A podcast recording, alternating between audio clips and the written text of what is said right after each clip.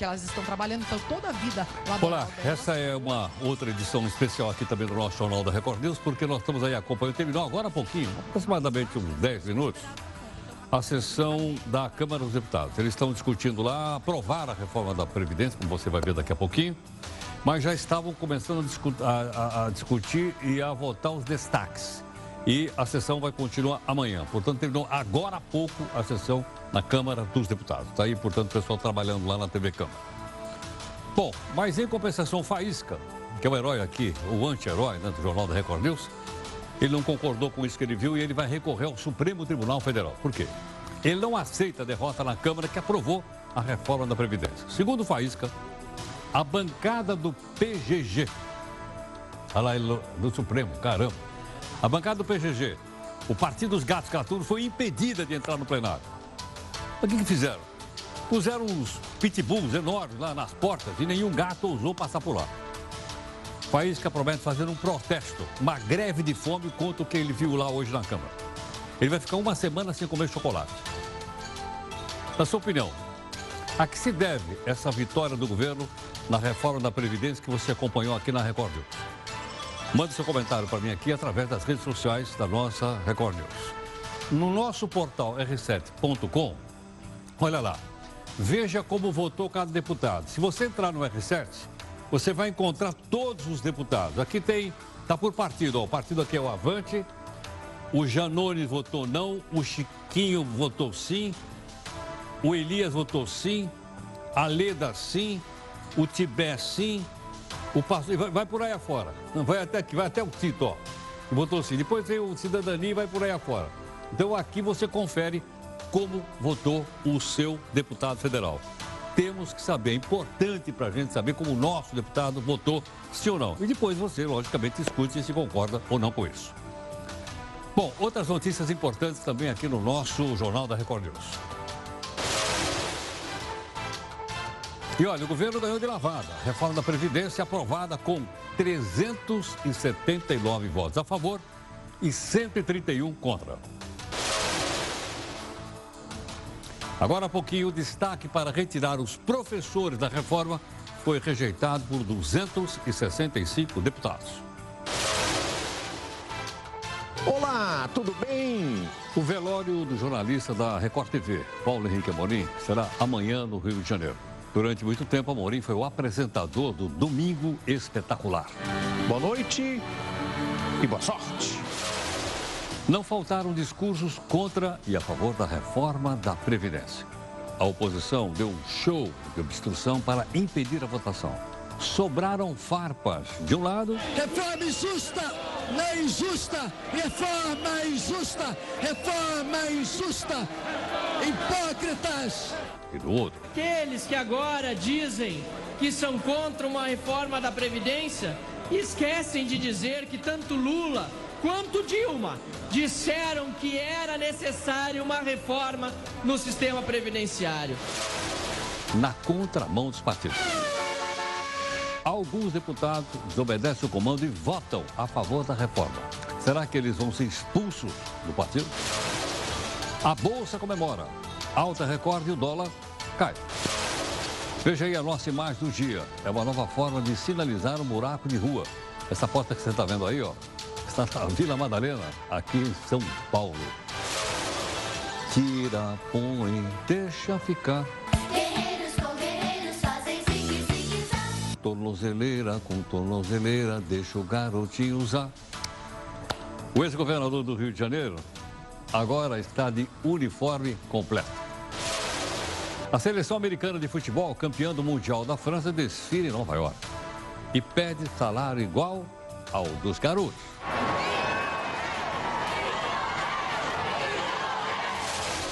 Uma comissão do Senado aprova o fim da estabilidade para funcionários públicos.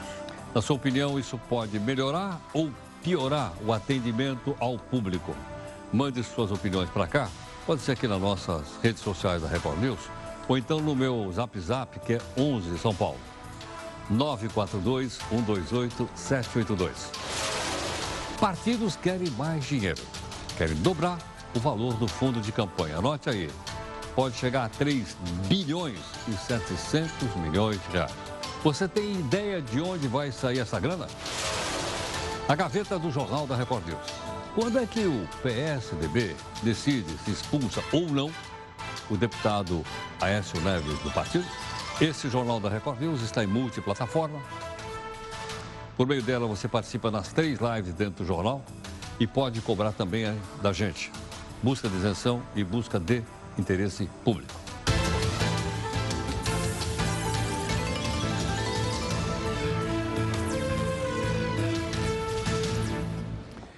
Primeira live desse jornal multiplataforma, todo dia, 5 da tarde. Você acompanha aqui nas nossas redes sociais da Record News.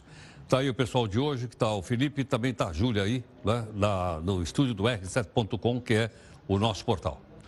Nossa hashtag aqui para facilitar a comunicação é JR News e você então escreve o que você, né, que você julga que deve escrever. Nosso desafio de hoje, veja, é dia de, é dia de, de, de debate na Câmara. É o filósofo alemão que viveu no século XIX, chama-se Hegel, dizendo que povo é a parte da nação que não sabe o que quer. Olha, olha o que, que o Hegel disse. Povo é a parte da nação que não sabe o que quer. Se ele está correto ou não, depende do seu, do seu senso crítico. Bom, você acompanhou aqui a tarde inteira na Record News, todo mundo olhando, etc. Vai votar, não vai votar, vai votar, não vai votar. Mas o momento mais aguardado, né? foi precedido, deputados atentos, meu celular não está aqui, apontando o celular para o telão para mostrar o resultado da reforma da Previdência que aconteceu aí por volta de umas 8h15 da noite. Vamos ver. Está encerrada a votação.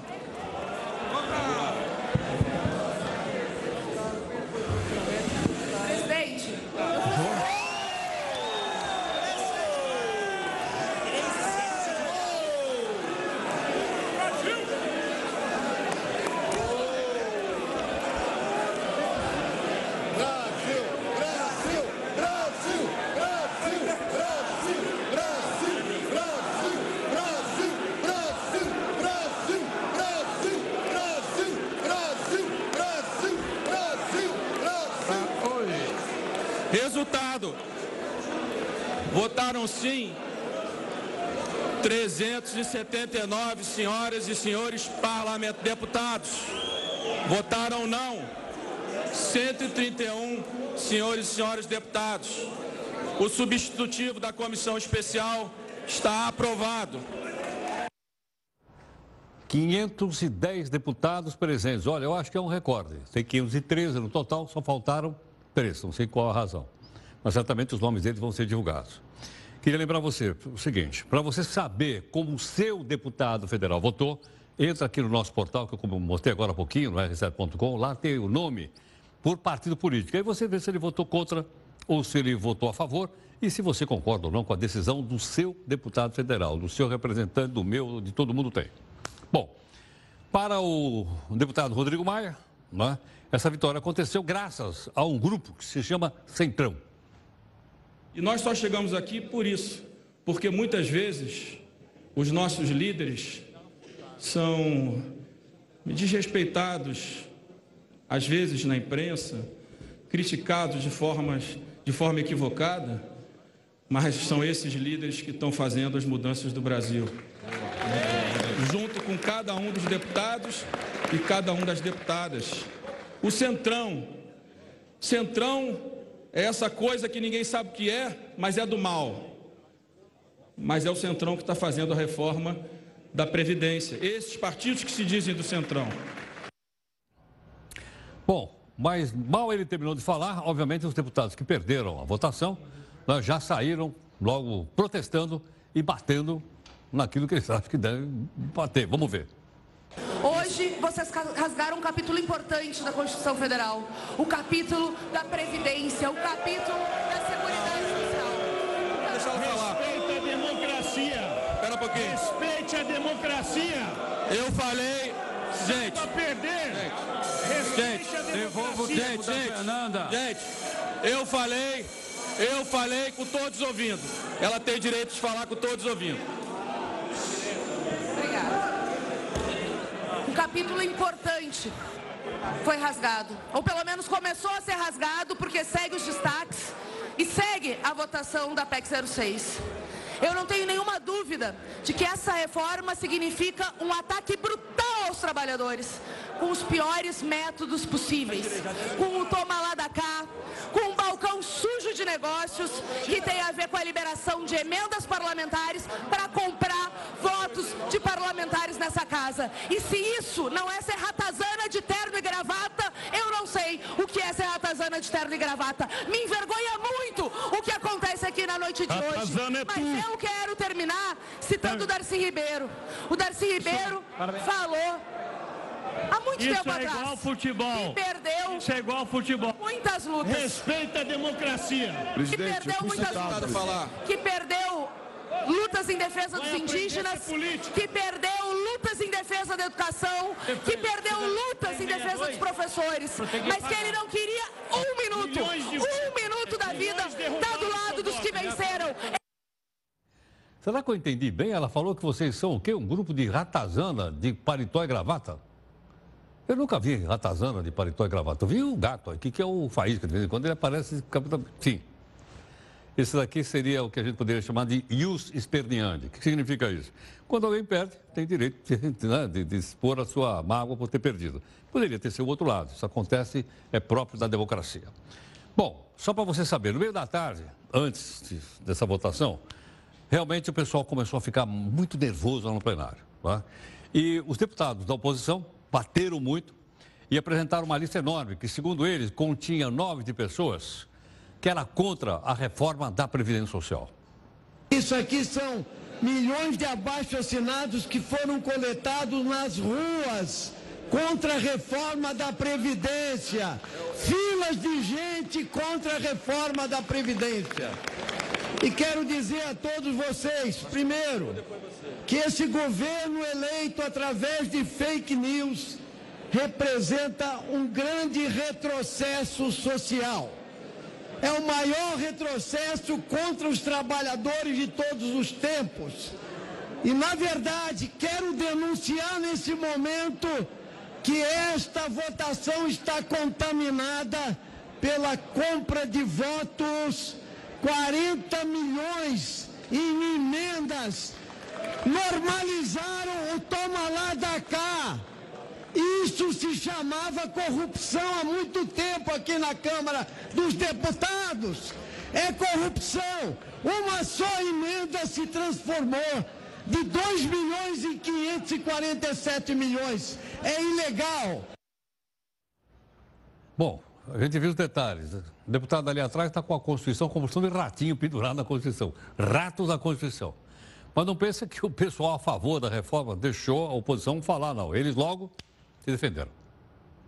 que esta reforma vai passar hoje.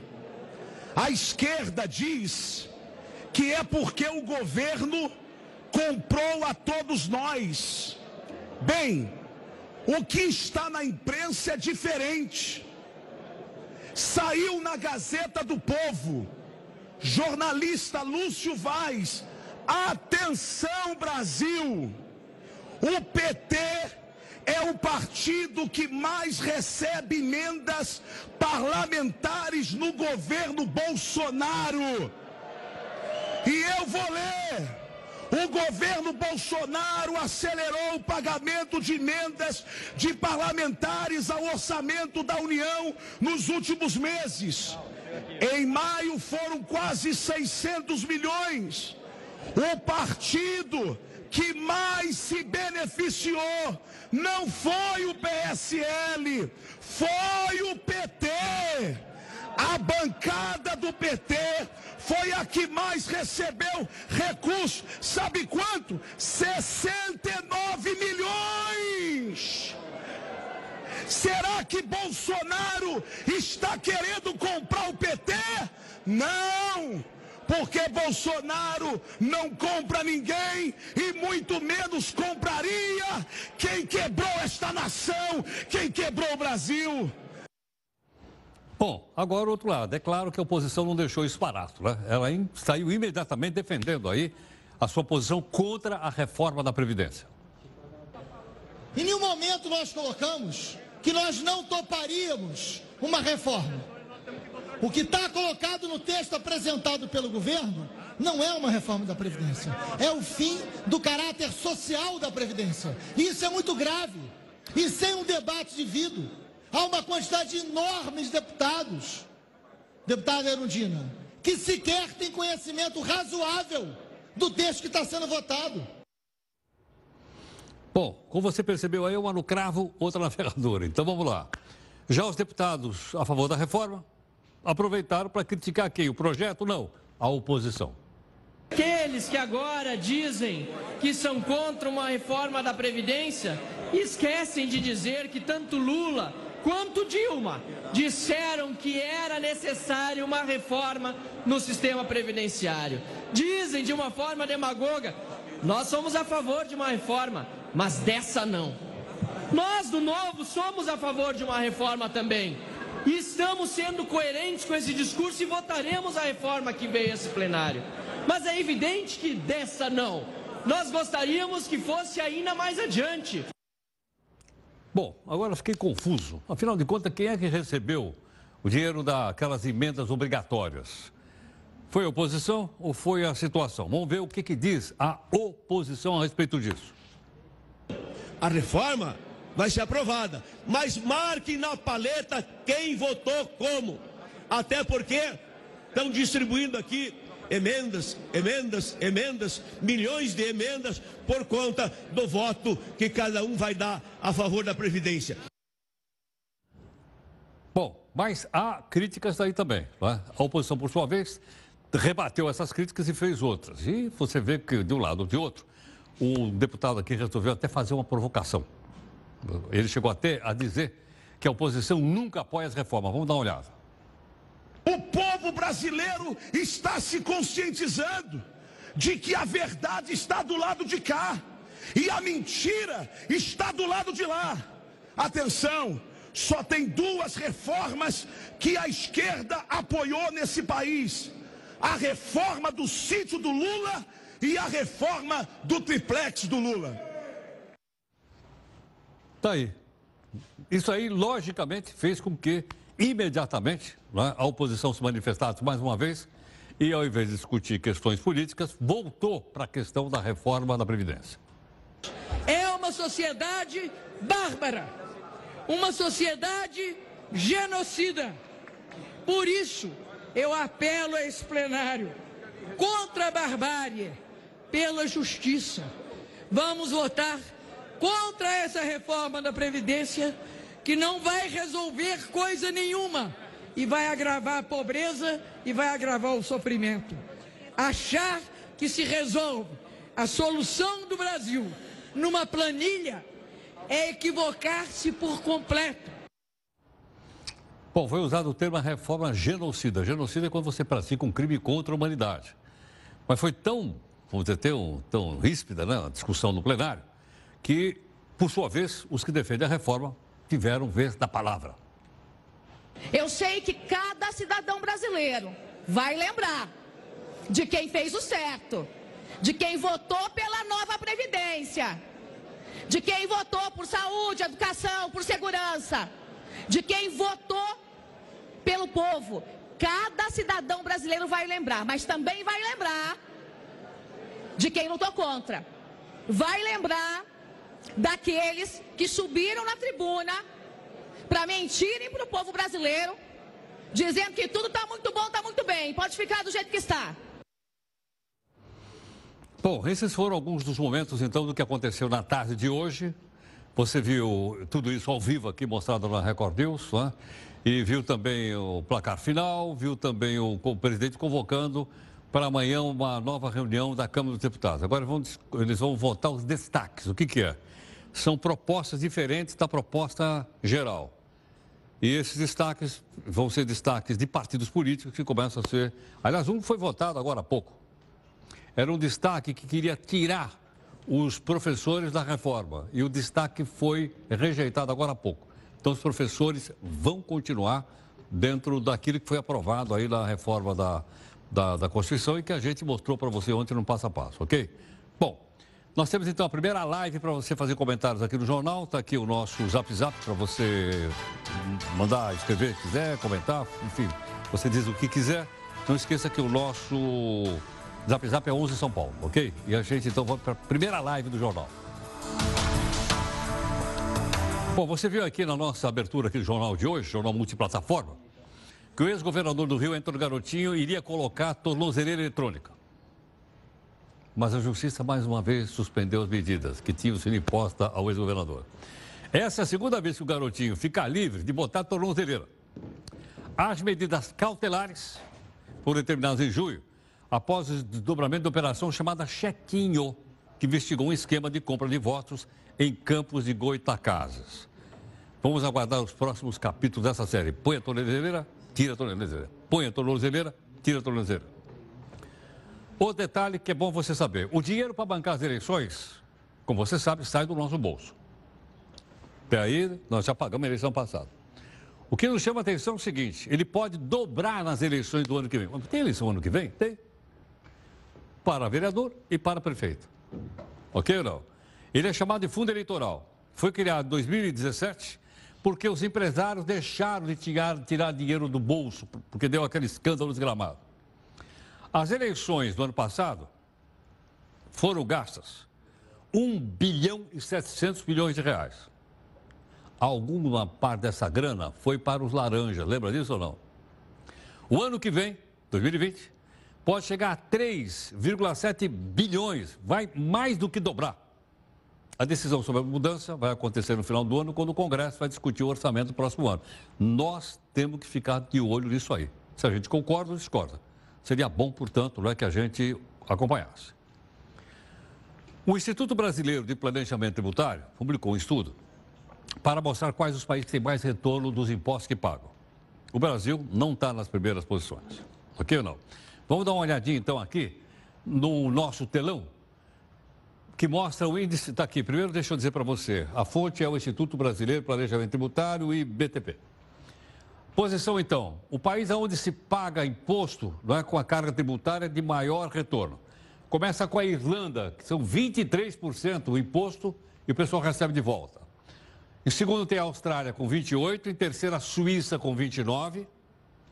E em quarto, os Estados Unidos, acho que deveria ter trocado, então. Os Estados Unidos deveria estar aqui em cima. Com 27, né? Deveria estar aqui, está aqui. Então, a gente trocou aqui. E a carga tributária do Brasil é de 35%, nós estamos no lugar de número 30. Vai dizer, mas quantos países eles, eles auferiram? 30. Então quer dizer que nós estamos na lanterna com 35% da carga tributária e pouco retorno.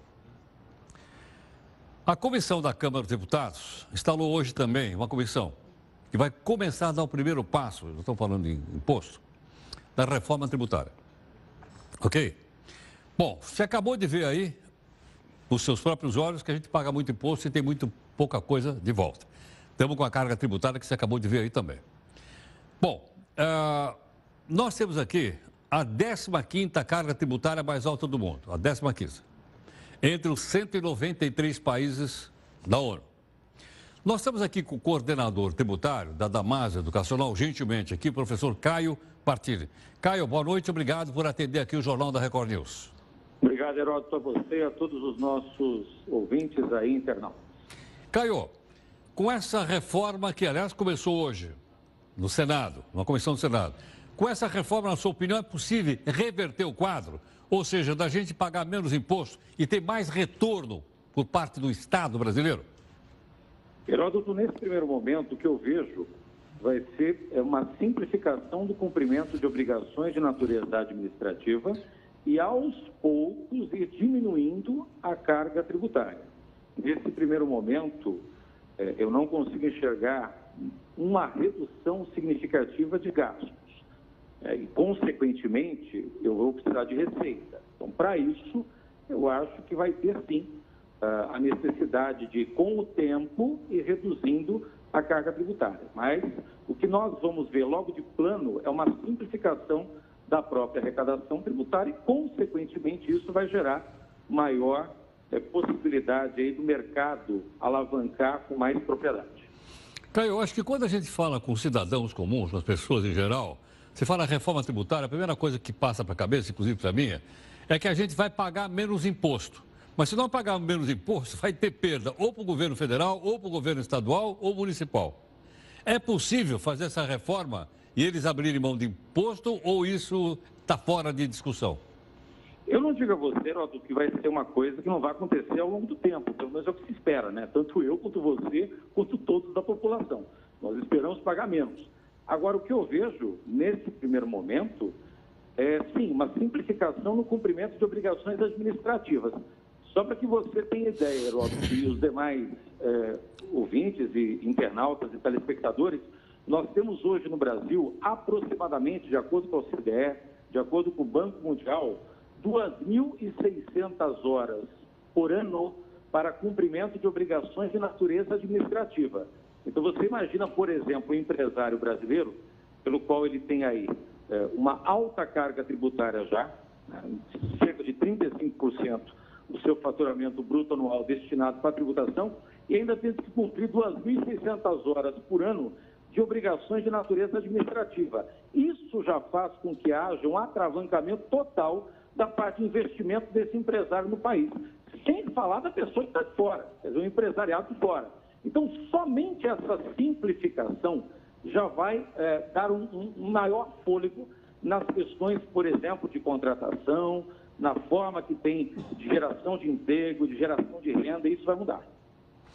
Bom, entendi então que com essa simplificação, menos burocracia, a coisa andaria melhor e o custo seria menor. Agora, explica uma coisa, Caio. O debate uh, vai ser onde? Eu cobro imposto na origem ou cobro imposto na, na, no terminal? Então, é o, Estado que produz ou é o Estado que consome? Como é que vai então, ser isso? Olha, o que está sendo discutido hoje, nós temos que deixar bem claro que nós temos basicamente três reformas, tá, Herói? Olha só. Uma que está, uh, já, já passou pela Câmara, que é aquela questão né, da comissão especial, que é aquela é, pelo economista, né, que é o Bernardo Api, que é do Centro de Cidadania Fiscal, que é vinculado à Fundação Getúlio Vargas, que traz a questão do imposto de bens e serviços. Tem uma outra PEC que está em trâmite também no Senado Federal, que era do antigo deputado Luiz Carlos Rauli, do PSDB do Paraná, anteriormente, que já era de 2004, e tem uma outra que pretende ser apresentada pelo Executivo, que aí vai ser é, do doutor Marcos Sintra e do ministro Paulo Guedes. Em suma, o que, se espera, pelo menos, é, pelo, pelo ponto em comum dessas reformas que estão sendo apresentadas? O Estado que vai arrecadar vai ser o Estado de destino, não mais o Estado de origem.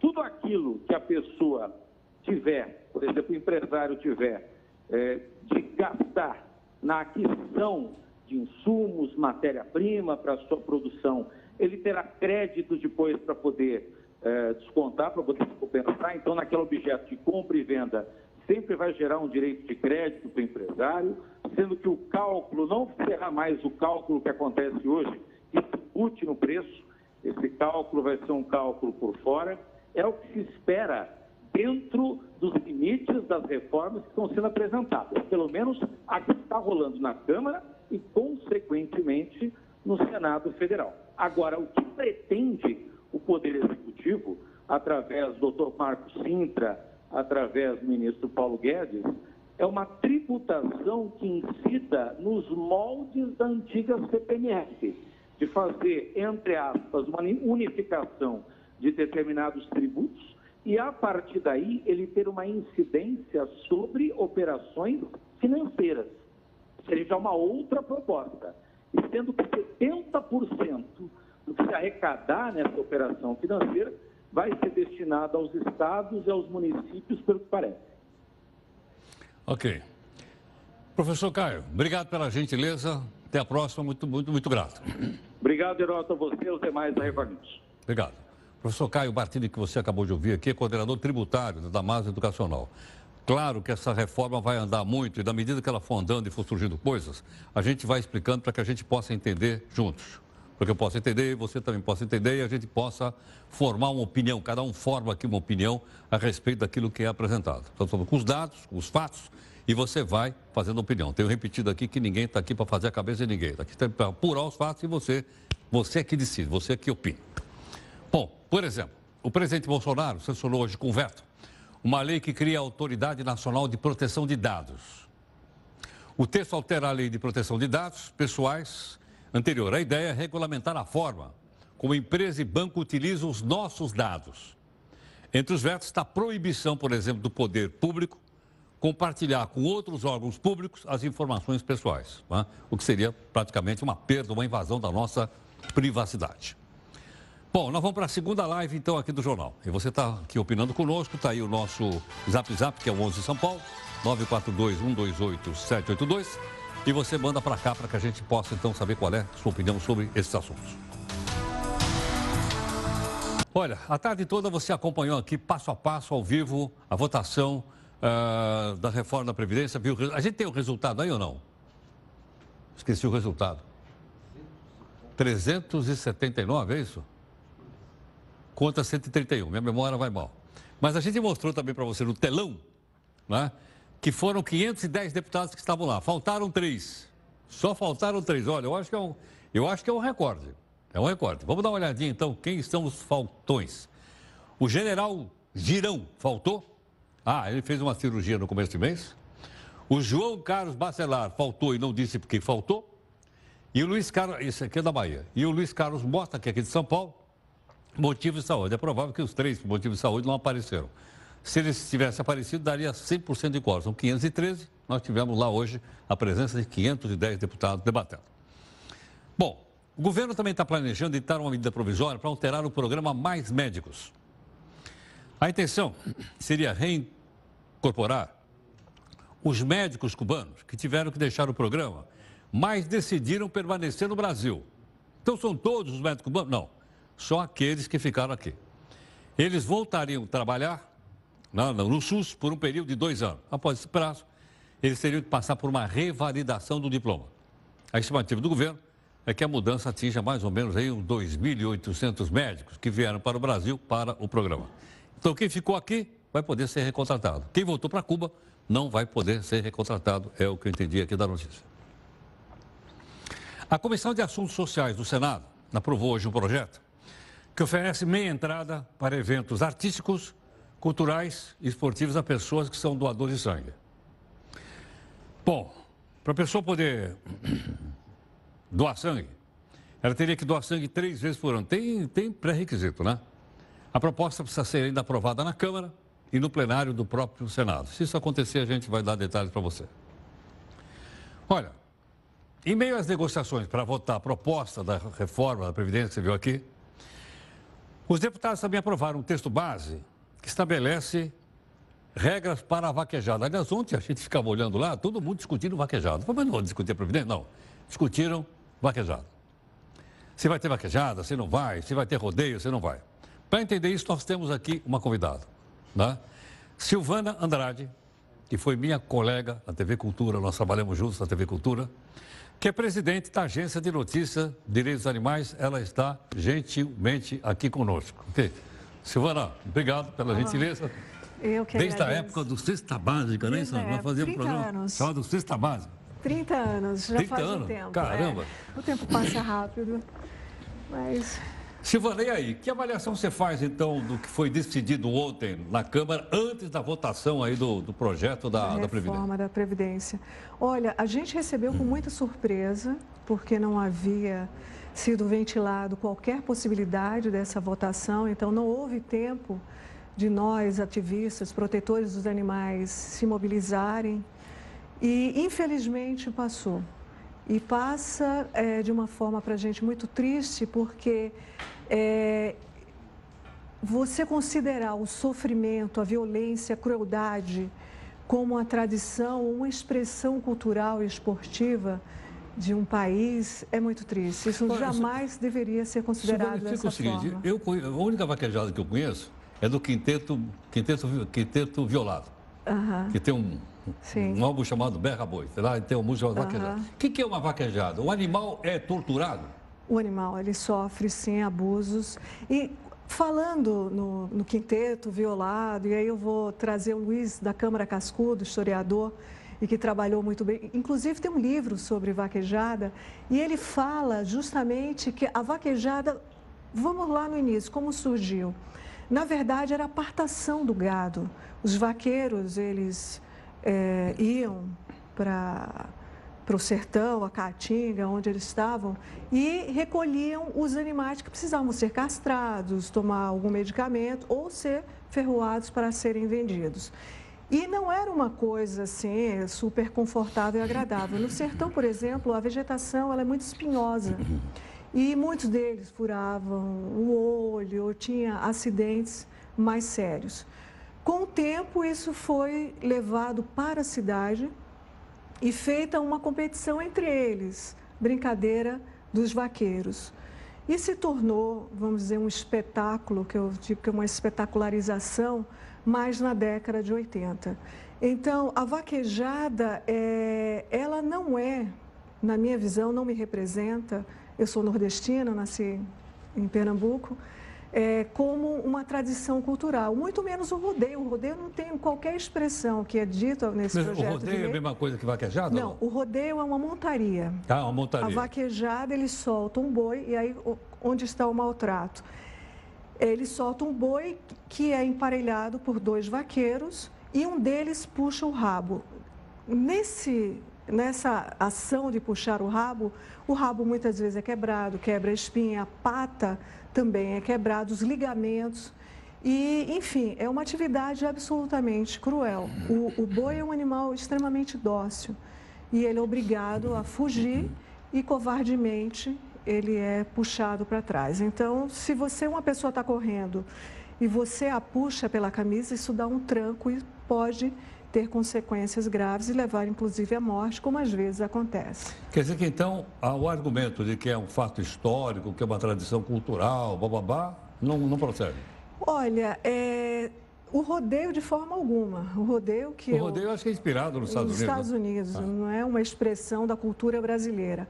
A vaquejada já existe há mais de 100 anos, mas também não é uma expressão grandiosa. E é como eu falei no início. A gente precisa ter consciência, a sociedade precisa avançar moralmente para considerar o que é tradição, as coisas que realmente têm uma consciência, que tenham valores arraigados a ela. E não a crueldade, não o sofrimento, e não a, a, a, a exploração daqueles animais. Né? Agora, foi aprovado na Câmara.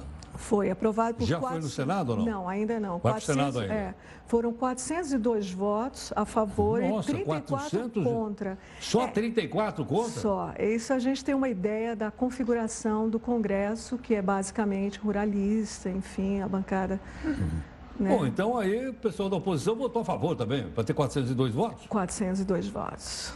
É, foi uma foi de lavada que eles ganharam. Mas o meu questionamento, Heródoto, é que assim o que acontece hoje em relação a esse assunto, que começou a ser debatido em janeiro de 2013, então já tem seis anos e meio, é, quando um deputado no Ceará é, aprovou um projeto de lei transformando a vaquejada num patrimônio cultural e esportivo.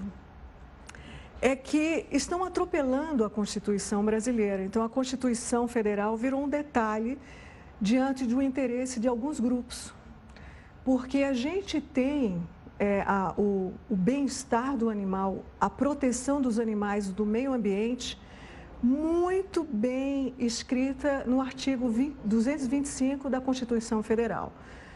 Ah, e temos também, desde Getúlio, né, o decreto de 34 de Getúlio Vargas, que também protege os animais, assim como o, o, a, a, lei ambiental, a lei federal 9.605 de 95 que em vários artigos protege o animal. Então, para é, eles, é, digamos assim, é, evitarem o confronto direto, porque eles sabem que é um maltrato, fizeram o seguinte: não, a gente vai é, considerar como um patrimônio cultural e, portanto, não pode ser entendido como um, um maltrato. É um subterfúgio que uhum. foi feito, eu acredito que seja inconstitucional. É, o Procurador-Geral da República, na época do, do projeto de lei do, do Ceará, ele chegou a entrar com uma ADI, uma ação direta de inconstitucionalidade, foi julgado pelo STF. Muitos ministros também consideram a vaquejada é, um maltrato intrínseco à atividade, mas infelizmente hoje a gente. Viu aí o é... Congresso. Aquela farra do boi acabou, né? Não. Apesar de ser, não, não, infelizmente Continua continua. Apesar de ser ilegal, é, continua ah, ocorrendo. Mas é ilegal. É ilegal. O cara que for pego fazendo uma coisa dessa Sim. É. vai responder criminalmente. criminalmente. É ilegal, mas continua ocorrendo. A gente precisa educar a sociedade para um mundo mais compassivo, um mundo ético e que considere todas as espécies, eh, principalmente né, a- a- os seres que estão em situação de vulnerabilidade, como é o caso dos animais. Obrigado. Eu que agradeço. Prazer. Ela é muito grato, viu? Muito obrigado, Muito- querida. Obrigado. Obrigada. Bom, a jornalista Silvana Andrade, que é presidente da Agência de Notícias e Direitos Animais. Vou dizer a você, nós trabalhamos juntos na TV Cultura, fazemos um programa de defesa do consumidor chamado Cesta Básica, né, que tratava só de questões relacionadas ao, ao, ao... Eu não havia tanto tempo e ela gentilmente aqui conosco. Bom, vamos então para a terceira live aqui e você tem aí o número, númerozinho nosso? Númerozinho para cá, para cá? Aí tá. Do nosso Zap. Bom, você já tomou consciência aqui no jornal, né, da reforma que ela foi aprovada. A tarde inteira você viu o pessoal vivo aqui participando aqui da, da nossa Record News. E vimos também o seguinte, ah, foi votado um destaque, amanhã serão outros. O destaque era, vamos tirar, vamos tirar os professores daí. Mas ele foi rejeitado por 265 deputados, ok? Então vai ter continuação amanhã, a gente vai mostrar aqui. À noite vai ter aqueles, a gente pega aqueles melhores momentos, né? E bota aí. Vamos ver então o resultado para você poder comentar com seus amigos. Ou contra ou a favor, isso é com você, não é conosco. Nós queremos só informar você o seguinte. Ah, resultado: a favor da reforma votaram 379 deputados. Contra a reforma votaram 131 deputados. Somando, total de 510 deputados, o quórum 510. Faltaram três que a gente já colocou aqui, provavelmente por motivo de saúde. Esse quórum aqui é um dos maiores que eu já vi. Aqui, ó, tá o pessoal que votou sim ou não e tal, e tal, e tal, para eu saber como é que meu deputado votou. Aqui está confuso. É melhor você entrar no portal r7.com, lá tem a lista dos 510 e você olha lá o seu deputado. E depois você manda um zap zap para ele, né, como manda aqui para o jornal, dizendo se você concorda ou não com o voto que ele eh, deu lá, no- lá na Câmara, porque afinal de contas a democracia é representativa. É isso ou não? Bom, os senadores da Comissão de Constituição e Justiça avançaram na análise do pacote anticrime. A comissão aprovou hoje o projeto que, você não vai acreditar, criminaliza o Caixa 2 em campanhas eleitorais. Ah, é, é. Pena de 2 a 5 anos de xilindró e pode ser aumentada até para 8 anos. Ainda falta aprovar outras propostas do pacote, mas eles vão ser analisados somente depois do recesso parlamentar, que começa às 18, porque o Senado também precisa descansar um pouco. Por falar em Senado, uma comissão do Senado aprovou um projeto de lei que regulamenta a avaliação do desempenho de servidores públicos. Estabelece regras para quem tiver baixo desempenho, demitido. Segundo os senadores que votaram a favor, ele vai melhorar a qualidade de serviço. O texto determina que após três anos de estágio, o servidor corre o risco de perder o, o posto de concursado se tiver resultado insatisfatório no procedimento de avaliação periódico. Detalhe, você opinou nas três lives sobre esse ponto, ok? E sempre, logicamente, respeitado. Bom, mas por falar em servidores públicos, por que será que os jovens estudam e se esforçam para passar em concurso público? São chamados concurseiros. Seria a vontade de servir o país ou o desejo de conseguir um emprego com estabilidade? Não sei não. Veja aqui no texto da Jéssica Veloso. O esforço de quem quer passar no concurso público pode ser comparado com os esforços para entrar numa universidade pública. São horas e horas de estudo, vários sacrifícios e muita disciplina. A única diferença é que, normalmente, os estudantes estão atrás de conquistar a profissão dos sonhos. Muitos querem ser médico, dentista, advogado, professor, engenheiro, psicólogo e sonham com isso desde muito cedo. Mas quando crianças, já são incentivados a escolher uma profissão. A pergunta: o que você vai ser quando você crescer? Sempre tem uma resposta ali, ó, na ponta da língua. Mas e no caso dos concurseiros? Eles já nascem querendo trabalhar na Receita Federal, Banco Central ou então na Agência Brasileira de Inteligência? A maioria das pessoas que prestam concurso quer conseguir um emprego bem remunerado e estável. A gente sabe que, na média, quando se compara o salário da iniciativa privada com a iniciativa pública, a iniciativa pública tem um terço a mais do salário da iniciativa privada. Por exemplo, hoje estão abertos vários cargos para o nível médio e uma remuneração de aproximadamente 4.500 a 5.000. Quando você olha para quem tem essa escolaridade na iniciativa privada, você sabe que ela vai ter remuneração em média de R$ 1.800, 2.000 reais. Mas é um ideal perseguido por um número cada vez maior de brasileiros. Decidi optar pelo concurso público, que é o caminho para me tornar delegada, que é o meu sonho. É, além disso, o concurso público traz a tranquilidade e a estabilidade que é algo como advogada eu não tenho. O aumento do desemprego fez crescer a concorrência na busca por vagas no serviço público. Desempregados e jovens que não conseguiram entrar no mercado de trabalho passaram a ver o concurso como uma boa opção.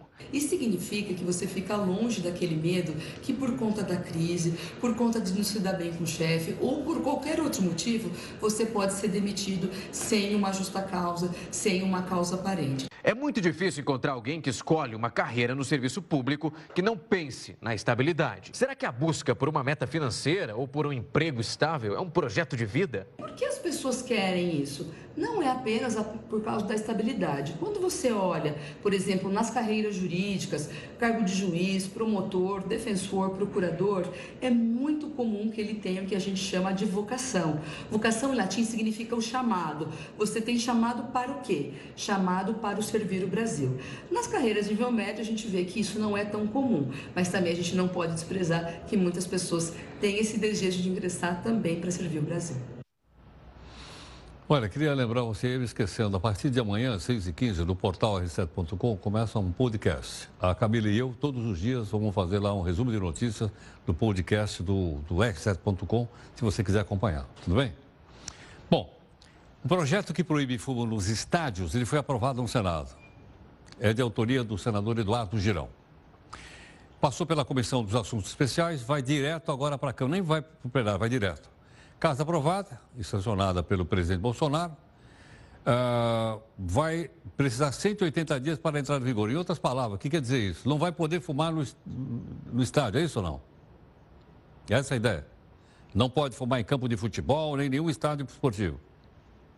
Ok. Bom, nós queremos uh, dizer a você o seguinte: uh, no nosso encerramento do jornal, queremos prestar uma homenagem de toda a nossa equipe aqui, os técnicos, jornalistas, todo mundo está aqui, a um dos grandes nomes do jornalismo brasileiro, que é o Paulo Henrique Amorim, trabalhava, trabalhava aqui conosco, trabalhava aqui na Record, nós o encontrávamos aqui toda semana, trabalhei com o Paulo Henrique também na TV Cultura durante algum tempo, em que o Paulo apresentava lá o programa chamado Conversa Fiada. O Paulo morreu nessa madrugada, como você sabe, o velório vai ser amanhã na ABI, Associação Brasileira de Imprensa, uh, durante todo o dia no Rio de Janeiro. E nós, então, queremos nos juntar aqui à família do Paulo, né, em homenagem a ele, e queremos, então, dedicar o nosso encerramento do jornal ao Paulo Henrique Amorim. Boa noite e boa sorte.